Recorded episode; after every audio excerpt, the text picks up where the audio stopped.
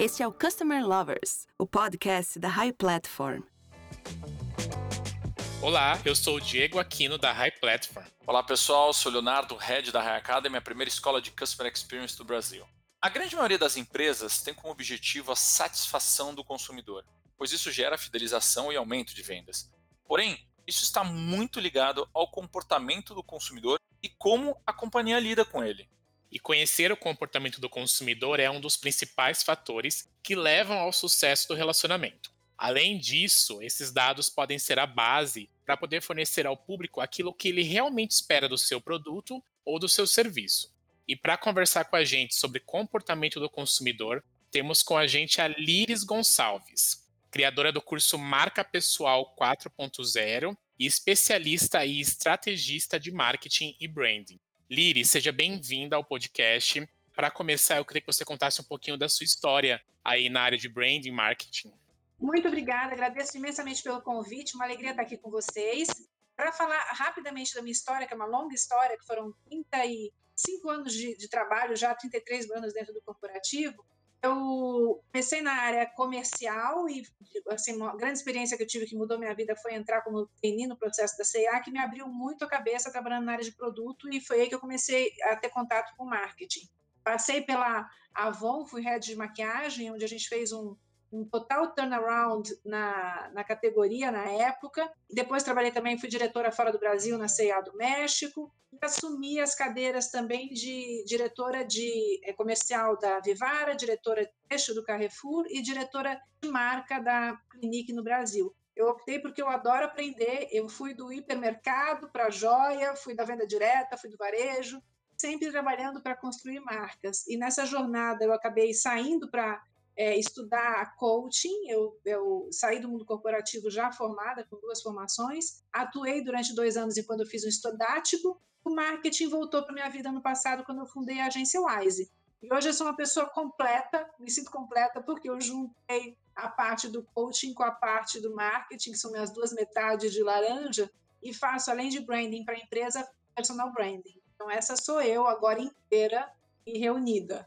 Liris, Olhando a sua experiência lidando com o consumidor, o que você pode nos dizer do que mudou no comportamento desse consumidor antes e depois da pandemia do Covid-19? Léo, mudou bastante o comportamento do consumidor durante a pandemia e ainda está mudando. Por quê? Porque toda e qualquer grave crise que a humanidade atravessa, como pandemia, guerra, acaba produzindo mudanças nos comportamentos. E durante essa pandemia não foi diferente. Uma pesquisa que foi feita pela Cantar indicou que 77% dos consumidores, por exemplo, estavam mais preocupados com preços e fez, fizeram com que eles provassem novas marcas. Quase 70% preferiu, neste momento, pagar por meios eletrônicos. Imagina só quantas empresas não tinham meios eletrônicos tão modernos para poder efetuar a venda, elas tiveram que correr atrás, porque as pessoas é, não queriam ter muito contato. Eu tenho um amigo, aliás, muito engraçado, que ele fala que ele não pega dinheiro há seis meses, que ele se recusa a passar a botar a mão em dinheiro, porque ele acha que o dinheiro está contaminado, então ele não vai colocar uma mão nele. E muitas pessoas estão pensando assim. 24% dos consumidores que passaram a comprar online ainda acham muito complicado. Olha que interessante. Por conta da pandemia, houve uma migração muito forte de pessoas comprando online ou fazendo delivery, mas isso não significa que essas pessoas estão já aptas a navegar perfeitamente. As empresas ainda têm muito que melhorar no ponto de vista de atender melhor os seus clientes durante toda a jornada de compra, começando pelo online. E 75% acabaram preferindo comprar mais próximo de casa, justamente por a, por a questão de confiança ou de privilegiar mesmo os comerciantes do bairro. Então, são movimentos contrários ao que a gente tinha de muita gente fazendo ainda compra pessoalmente e o movimento também da globalização. Foi todo um recuo nesse sentido, porque a preocupação com a saúde foi enorme, uma mudança no comportamento também da alimentação, até do tipo de. virou a pandemia, todo mundo comprando farinha, explodiu a, a compra de massas, porque ah, muitas assistentes ficaram em casa e a família tinha que cozinhar e cozinhava macarrão. Então, todas essas mudanças comportamentais é, produziram, por exemplo, uma maior vamos dizer assim, gourmetização da família. A família começou a cozinhar em casa mais. Essas tendências que começaram agora, provavelmente muitas delas ainda vão continuar. Liris, e quais novos comportamentos devem permanecer depois aí que passar toda essa confusão da pandemia? O medo ainda vai continuar durante um tempinho, a pandemia ainda vai continuar durante um tempinho, mas existe sim uma pressão para que as empresas elas sejam ao mesmo tempo mais práticas e mais cuidadosas. Mais práticas em que sentido? Os consumidores estão se sentindo muito pressionados. A história da migração para o home office fez com que o nível de estresse aumentasse muito porque você de repente ficou com a família inteira confinada e os filhos fazendo aula online, os pais trabalhando, e uma questão também de pressão pelo tempo. Quando você tinha ainda a oportunidade de ir mais para o trabalho, várias empresas já voltaram, ok, mas quando você tinha o status anterior, você tinha uma certa acomodação das atividades.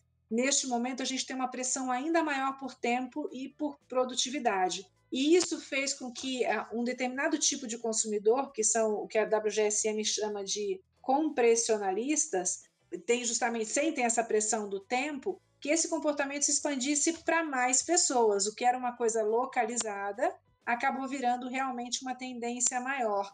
Essa ansiedade toda, essa síndrome que a gente tem de super-homem, de super-mulher, essa história de você querer ficar sempre conectado, o maior número de, número de horas online, tudo isso foi potencializado. Então, isso é uma das tendências que provavelmente vai ficar, porque o brasileiro hoje já é um dos maiores no mundo em termos de número de horas dedicadas online. A presença do online ela cresceu muito e isso deve continuar. Uma outra tendência que deve permanecer, como eu falei, a tendência da, de uma preocupação maior com a saúde, preocupação maior com a higiene e preocupação também com a alimentação natural. E nesta pandemia surgiu também um movimento muito, vamos dizer assim, difícil de tensão mesmo. Surgiram todos aqueles conflitos do Black Lives Matter que acabaram impactando o globo inteiro, quer dizer, o mundo inteiro. Não começaram nos Estados Unidos, mas é, foram para todos os lados. E uma maior até agressividade. Em contraponto a isso, surgiu uma tendência de uma maior empatia, uma maior preocupação com o ser humano, uma maior preocupação com a sustentabilidade, uma maior preocupação com o planeta, com os recursos escassos, então, todo movimento que vai, vai para um extremo acaba produzindo outro no sentido contrário. E, por fim, uma terceira tendência foi da inovação, porque, sem dúvida nenhuma, se teve uma coisa que todo mundo teve que fazer nessa pandemia foi de se reinventar, foi se reinventar.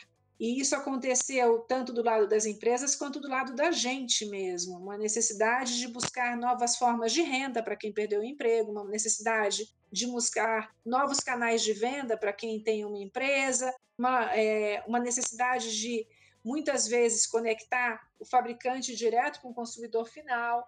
Então, houve uma mudança tão forte, mas tão forte que dificilmente, eu acho que é praticamente impossível que a gente volte a ser como a gente era antes. Essas tendências permanecerão.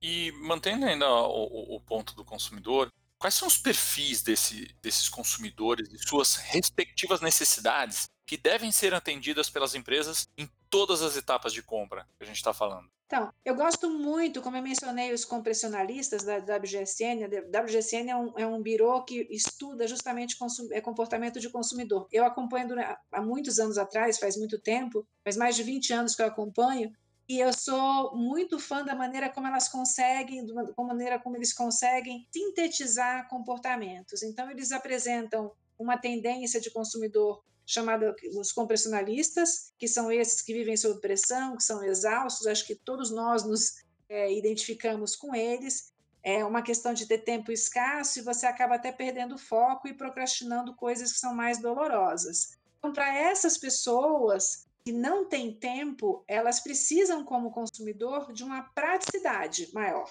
Elas precisam que as empresas entendam que assim elas não têm tempo, que tempo é um recurso fundamental, que elas estão sob pressão, que as coisas têm que funcionar e têm que funcionar rapidamente. Então esse é o primeiro comportamento que eles apontam.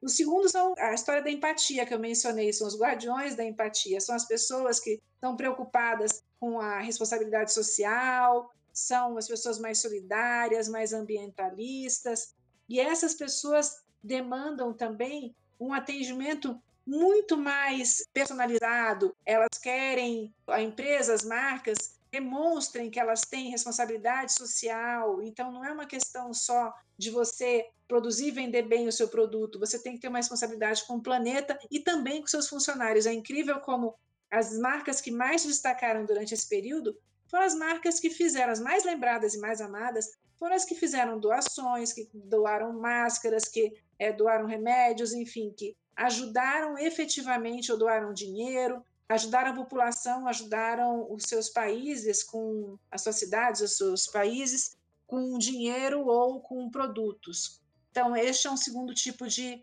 consumidor, que são os guardiões da empatia. Um terceiro tipo que eles classificam, que é muito, muito bacana, são os criadores de mercado, que é justamente essa ala mais jovem. É uma ala que, assim, quando você pergunta, mas você não vai no shopping? Eles falam, sim, a gente vai no shopping, só que a gente vai no shopping online.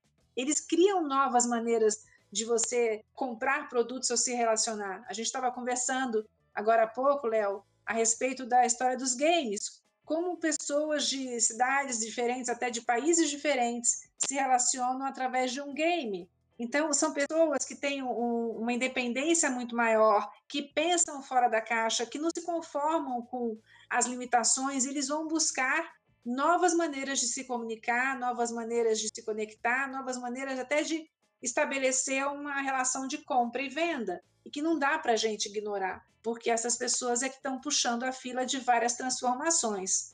Então, esses são os três principais é, comportamentos, de acordo com a WGSN, eu acho que eles refletem bem é, o cenário que a gente tem hoje, aqui no Brasil, inclusive. E Liris, é com essas mudanças no comportamento do consumidor, como que as empresas elas podem atender às necessidades desse novo cliente? Eu acho super interessante, aí eu vou falar por uma, por uma experiência pessoal, as terminologias high touch, low touch e tech touch, mais do que a middle touch. Vou explicar por quê. Quando eu entrei na, na Clinique, no grupo Steel Lauder, a primeira coisa que me falaram, nós somos high touch eu entendi na prática o que, que era high touch.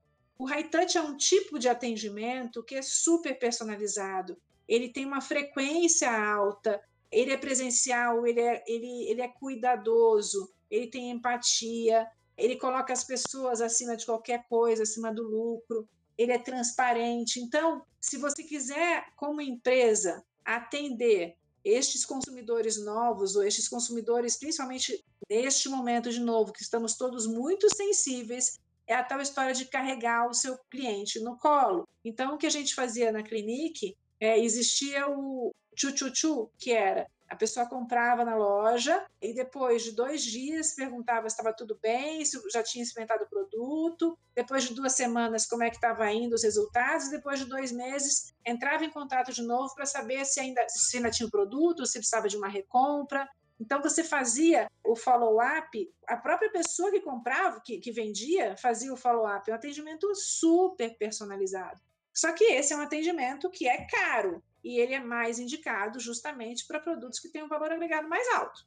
E ele é no final, você usa muito principalmente na ponta, quando você já está em contato com o consumidor, mas essa é uma forma de atender às necessidades desse consumidor. Aí você tem um segundo, como eu falei, que é o low touch. O low touch ele é, ele é um atendimento em que você não tem a presença física de uma pessoa. Você faz o atendimento mais online. Então, a inteligência artificial ela é fundamental. Só que nem por isso ela vai ser uma coisa fria, muito pelo contrário. A inteligência artificial faz com que hoje você converse com a máquina. Eu não sei se vocês repararam, mas mudaram, vários bancos mudaram a gravação daquela coisa formal de é, escolha a seleção para uma coisa do tipo: Oi, eu vou passar agora as opções que você tem. Uma pessoa conversando com você. Embora seja a máquina falando com você e seja uma gravação e você sabe disso, ela é uma coisa muito mais humanizada.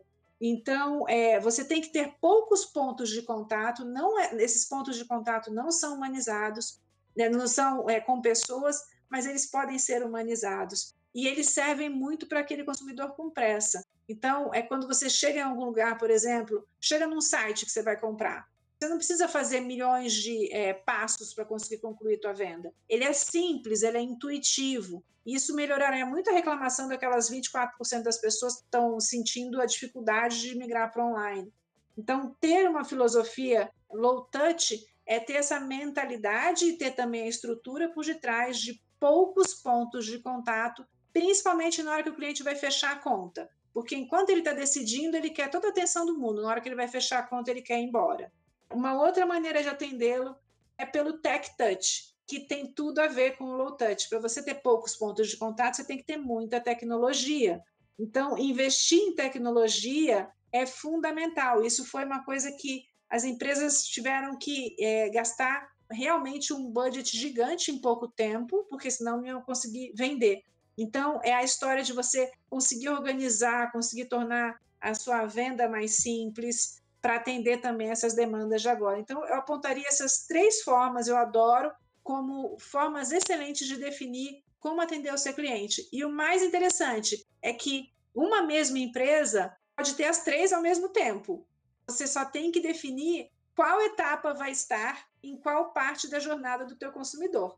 Agora, Liris, entendendo esses modelos que você citou, como escolher o melhor modelo para a sua empresa? Quais são os critérios e o que precisamos saber para ter a melhor escolha? Acho que a primeira coisa que tem que pensar qual é o perfil do seu público, junto com o perfil do seu produto, que eles têm que estar alinhados. Como eu falei, por exemplo, se você tem um produto, como é o caso da Estée Lauder, que é uma empresa que tem marca só de prestígio de luxo, o produto é um produto de um valor agregado mais alto. Então, você já tem um cliente que é, é um pouco mais exigente. Por isso que a empresa coloca como lema que ela, ela é high touch. Não tem como ela não ser. Mas, ao mesmo tempo, ela precisa ser super tech touch e low touch, no sentido de ela precisa ter o um mínimo de tecnologia para facilitar o acesso dos clientes online e precisa ter também poucos passos durante esse acesso. Perfeito.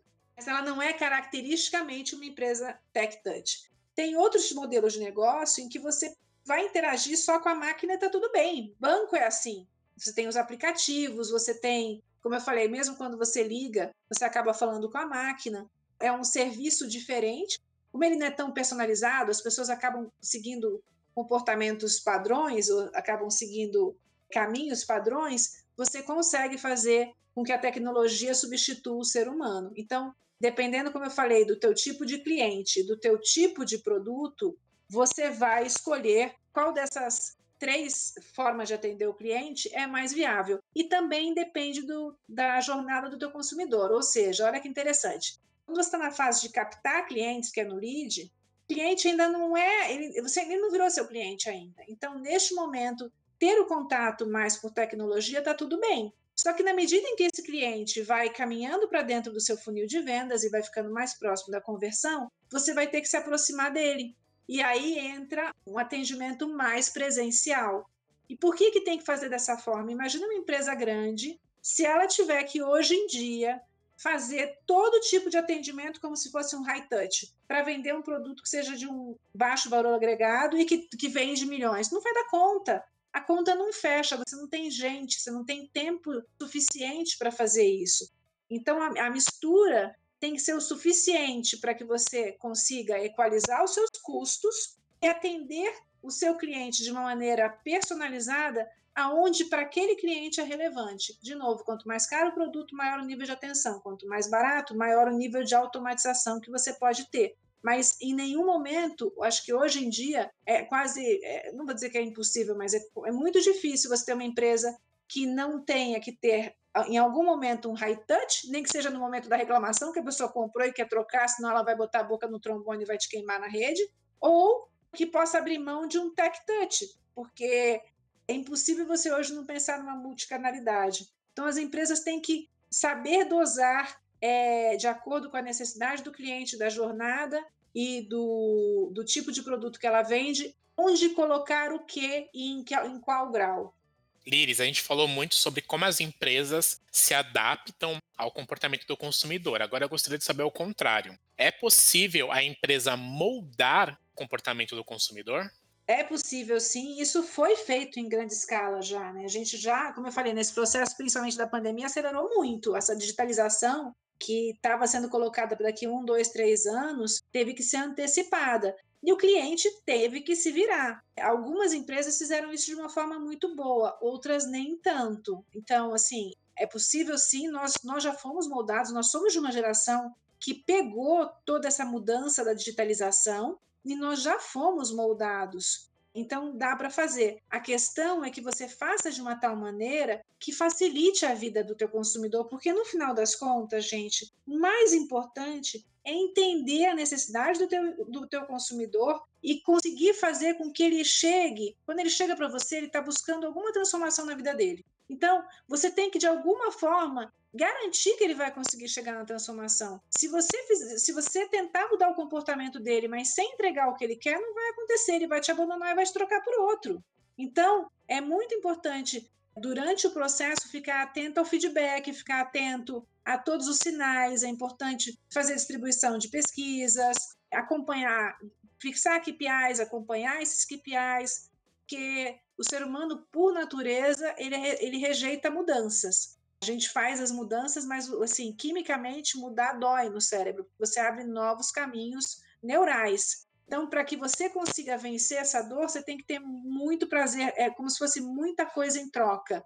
E aí, de novo, voltando para a história dos, dos, tipos de consumidor, se você molda esse comportamento e entrega para o consumidor que quer tempo, mais tempo, ele vai topar fazer essa mudança.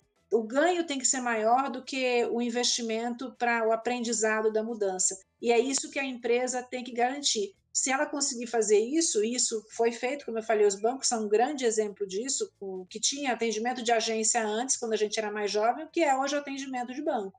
Se ela consegue fazer isso sem mexer no nível de satisfação e atendendo às necessidades, o consumidor até agradece. Liris, estamos vivenciando um momento de mudanças tecnológicas, né? nunca visto antes na história, na velocidade da luz. E essas mudanças afetam diretamente o comportamento do consumidor e principalmente as relações entre elas e as empresas, assim como a gente tem a gente conversou agora com a Liris aqui. E debatemos nesses episódios todos esses impactos e essas mudanças com todo o conhecimento compartilhado pela Liris. Liris, queria agradecer o seu tempo em compartilhar esse conhecimento com a nossa comunidade. E agora eu deixo aberto o microfone para você passar uma última mensagem para os customer lovers que nos acompanham aqui. Ela é uma mensagem mais batida, mas nunca ela foi tão verdadeira. Você tem que ter o foco no teu cliente e o teu cliente pode ser o teu cliente interno, o teu cliente final. Você tem que se preocupar com pessoas. Vender ou atender o teu consumidor é um, uma coisa de P2P, né? Pessoa para pessoa. Pessoas se conectam a pessoas e a gente se conecta através de valores. Então, se você não conseguir entender efetivamente o que é importante para o teu consumidor, o que ele valoriza, você não vai estabelecer nenhum relacionamento com ele. Você vai ter só apenas clientes que estejam que estão atrás de você por interesse. Então, consumidores precisam ser ouvidos, valorizados, compreendidos e aí sim fidelizados. Então, é essa é a minha, minha consideração final. Ame, ame todos os seus clientes. Essa é a melhor maneira de você prestar um bom serviço. Eu adoro muito essa frase, né? Ame os seus clientes, né? Como o próprio nome dos nossos seguidores que a gente chama, né? Exatamente. Muito bom. Bom, gente, eu queria agradecer a todos que nos acompanharam até aqui. Até os próximos episódios. Até a próxima, pessoal. Um abraço. Obrigada, um abraço a todos. Você acabou de ouvir o Customer Lovers, o podcast da High Platform. Dá uma acessada no nosso Instagram, arroba High Platform BR. e se liga no conteúdo que rola por lá.